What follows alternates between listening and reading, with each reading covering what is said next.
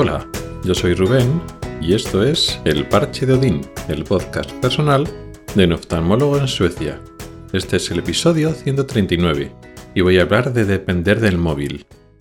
No voy a hablar de una dependencia psicológica del concepto de adicción que uno puede tener con el móvil, ni tampoco de la dependencia que pueden tener personas, muchas personas de forma individual o más o menos colectiva, pero como iniciativa o acto en el que tú sientes que te haces muy dependiente del móvil, sino de un con un matiz diferente, una dependencia impuesta de forma externa, de una necesidad que aunque quieras o no, pues dependes del móvil para cosas que antes no se dependía del móvil y que si de repente no cuentas con el móvil, pues puede suponer un problema.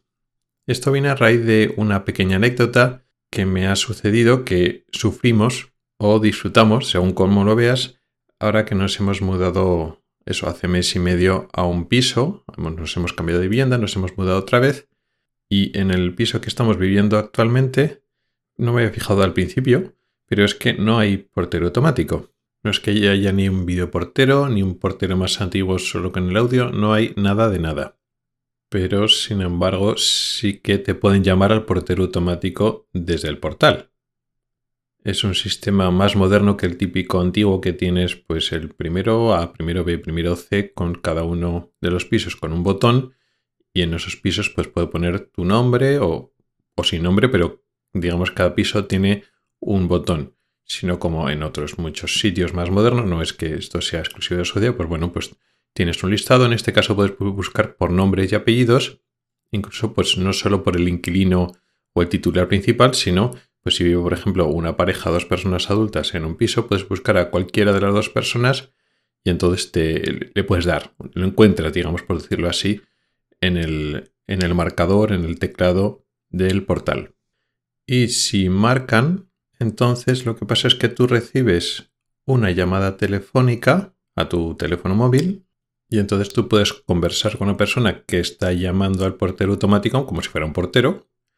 Y entonces puedes utilizar el propio teclado del móvil para, creo que era la tecla 1, si lo, lo abrías y, o luego simplemente no abrías. O no sé tampoco cuántas opciones hay. Pero vamos, puedes abrir o cerrar desde tu propio teléfono móvil. Lo cual puede ser muy práctico. Y es muy práctico en muchos sentidos. De hecho, no tienes ni siquiera que estar en casa por lo, menos para abrir la puerta de abajo, la del portal. Si alguien tiene que entrar, pues yo qué sé, no estás en casa y te quieren dejar un paquete justo en la puerta, pero ya para entrar al piso, subiendo a tu piso y ya delante de la puerta del piso, pues se podría hacer de esa manera, por ejemplo. O incluso, estando dentro de casa, puedes hablar con el que está llamando abajo al portal y abrirle sin que tener que ir hasta el portero automático. Lo puedes hacer sentado al sofá, tumbado la cama, o sea que puede ser muy cómodo. Pero claro, es a través del teléfono móvil. Ni siquiera nos plantearíamos hacerlo a través del teléfono fijo, primero porque no hay teléfono fijo. Otra cosa interesante, en este caso concreto, cuando contratas este piso de alquiler, pues viene con fibra óptica, tienes las opciones típicas de, bueno, si quieres garaje, no quieres garaje, muchas cosas están incluidas, la calefacción, etcétera todo el tema de basuras, pero no hay ni la opción ni se le espera de teléfono fijo.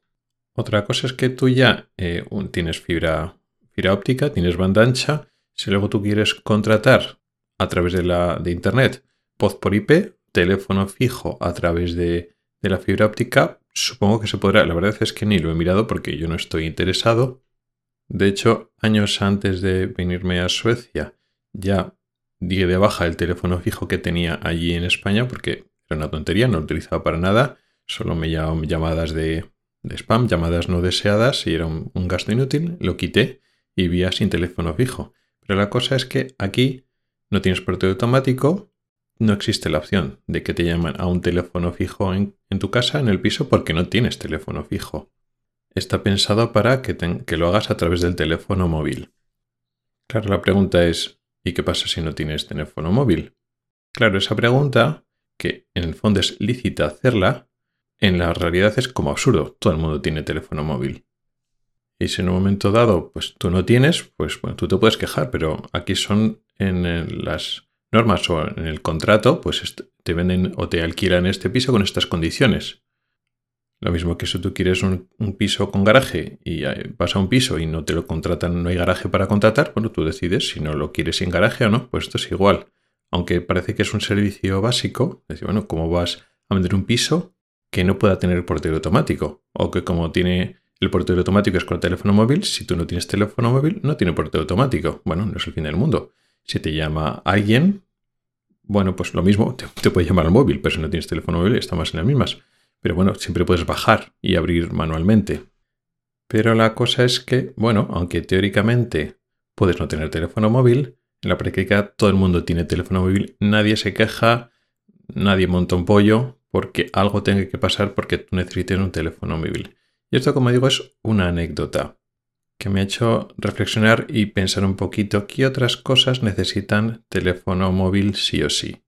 Hay muchas cosas que se hacen en la práctica con un teléfono, con un teléfono móvil, con el móvil, pero también se puede hacer por internet. Sin necesidad de una aplicación concreta para el móvil, se puede hacer a través de una página web. Pero no todo. Aunque puede ser más rápido y más cómodo por el móvil, siempre te puedes sentar delante del ordenador y hacerlo igual. Pero como digo, no todo.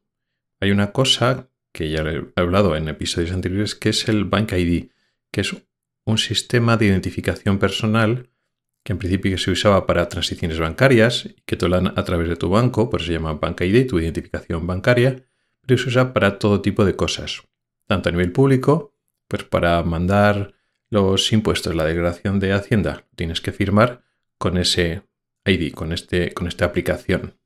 Para entrar a tu banco, por ejemplo, pues tienes que utilizar, da igual que sea por internet, que lo hagas a través de una página web desde el ordenador o a través de tu móvil. Eso da lo mismo. Si lo haces a través de tu ordenador, te llega una solicitud a la aplicación del Bank ID de tu móvil. O tienes que pasar un código QR que aparece en la pantalla del ordenador, lo tienes que poner a tu, tu móvil y entonces te autentificas a través de la web digital, a través de la cara, a través de un código, para que se vea que eres tú. Si quieres firmar un, documento, por ejemplo, un documento de el alquiler del piso, o quieres comprarte una casa, pues tienes que hacerlo a través de esto. ¿Quieres contratar un seguro? Siempre necesitas el Bank ID, que es un móvil, que es una aplicación que tienes el teléfono móvil. Y sí, por supuesto, este tipo de aplicaciones y este tipo de recursos te hacen la vida muy fácil, porque te autentifican con seguridad y te evitan muchos casos. Por ejemplo, no ni que tener conexión directa con esto, pero es curioso que aquí en Suecia no existen los notarios.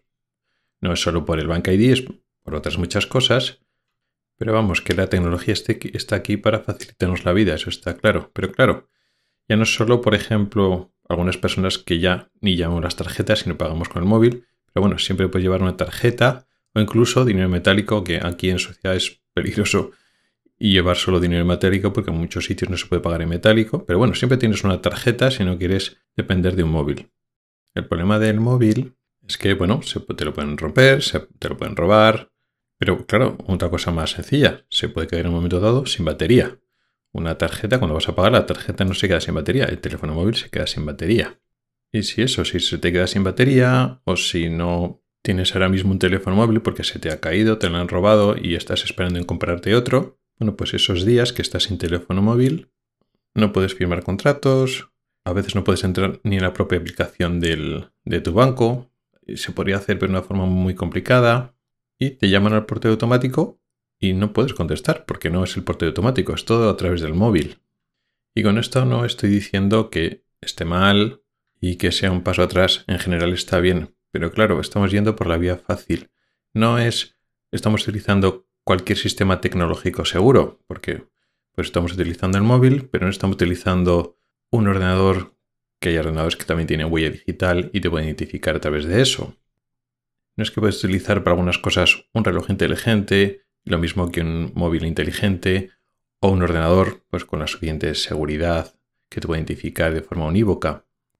Está todo muy enfocado al móvil, que es más universal. Al fin y al cabo, luego, al final todo el mundo tiene móvil y hay solo dos sistemas operativos, o es de Android o es de iOS, y ya está. Y con eso tienes todo, toda la población cubierta.